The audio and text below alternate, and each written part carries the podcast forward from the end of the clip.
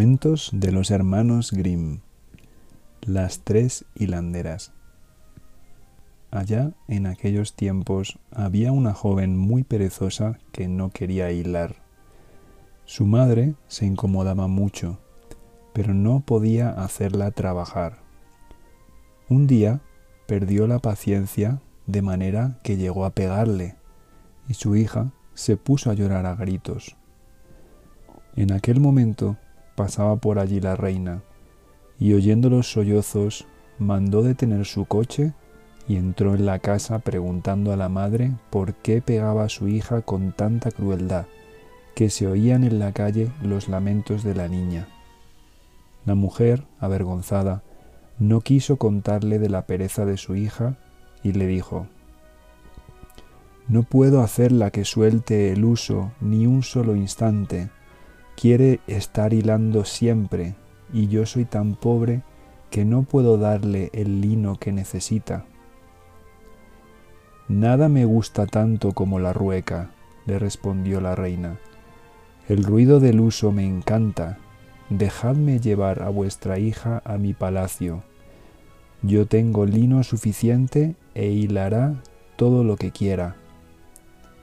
La madre consintió en ello con el mayor placer, y la reina se llevó a la joven. En cuanto llegaron a palacio, la condujo a tres cuartos que estaban llenos de arriba abajo de un lino muy hermoso. Hílame todo ese lino, le dijo, y cuando esté concluido, te casaré con mi hijo mayor. No te dé cuidado de que seas pobre tu amor al trabajo es un dote suficiente. La joven no contestó, pero se hallaba en su interior consternada, pues aunque hubiera trabajado trescientos años, sin dejarlo desde la mañana hasta la noche, no hubiera podido hilar aquellos enormes montones de estopa.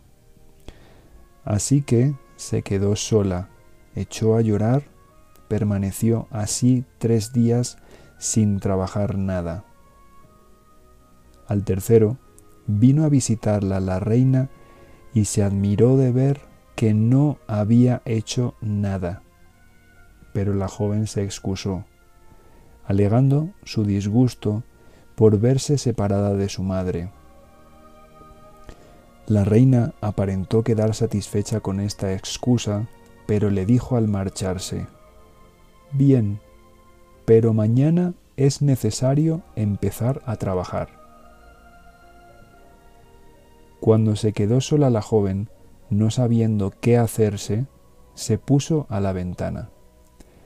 Estando allí, vio venir tres mujeres, la primera de las cuales tenía un pie muy ancho y muy largo, la segunda un labio inferior tan grande y caído que la pasaba y cubría por debajo de la barba, y la tercera el dedo pulgar muy largo y aplastado. Se colocaron delante de la ventana, dirigiendo sus miradas al interior del cuarto, y preguntaron a la joven qué quería. Refirióles su disgusto y ofrecieron ayudarla. Si nos prometes, le dijeron, convidarnos a tu boda, llamarnos primas tuyas, sin avergonzarte de nosotras, y sentarnos a tu mesa, hilaremos tu lino y concluiremos muy pronto. Con mucho gusto, les contestó, entrad y comenzaréis enseguida. Introdujo a estas tres extrañas mujeres e hizo un sitio en el primer cuarto para colocarlas, poniéndose enseguida a trabajar. La primera hilaba la estopa y hacía dar vueltas a la rueda. La segunda mojaba el hilo. La tercera lo torcía y lo apoyaba en la mesa con su pulgar, y cada vez que pasaba el dedo echaba una madeja del hilo más fino.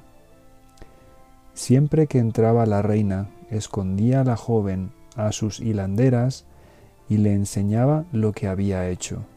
llenándose la reina de admiración.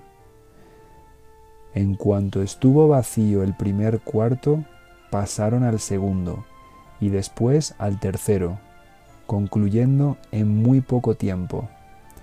Entonces se marcharon las tres jóvenes diciendo, No olvides tu promesa, que no tendrás de qué arrepentirte. Cuando la joven enseñó a la reina las piezas vacías y el hilo hilado, se fijó el día de la boda. El príncipe estaba admirado de tener una mujer tan hábil y trabajadora, y la amaba con ardor. Tengo tres primas, le dijo, que me han hecho mucho bien, y a las que no quiero olvidar en mi felicidad. Permitidme convidarlas a mi boda y sentarlas a nuestra mesa. El príncipe y la reina no le pusieron ningún obstáculo. El día de la boda llegaron tres mujeres magníficamente ataviadas y la novia les dijo, Bienvenidas seáis, queridas primas. Oh, exclamó el príncipe, tienes unas parientas bien feas. Dirigiéndose después a la que tenía el pie ancho, ¿De qué tienes ese pie tan grande? le preguntó. De dar vueltas a la rueda, le contestó. De hacer dar vueltas a la rueda. A la segunda, ¿de qué tienes ese labio tan caído? De haber mojado el hilo, de haber mojado el hilo. Y a la tercera, ¿de qué tienes ese dedo tan largo? De haber torcido el hilo, de haber torcido el hilo. El príncipe, asustado al ver aquello, juró que desde allí en adelante no volvería su esposa a tocar la rueca, librándola así de esta odiosa ocupación.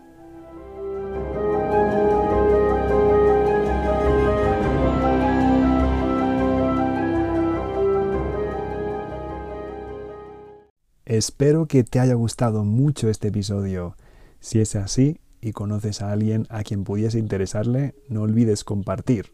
Muchas gracias y nos vemos pronto.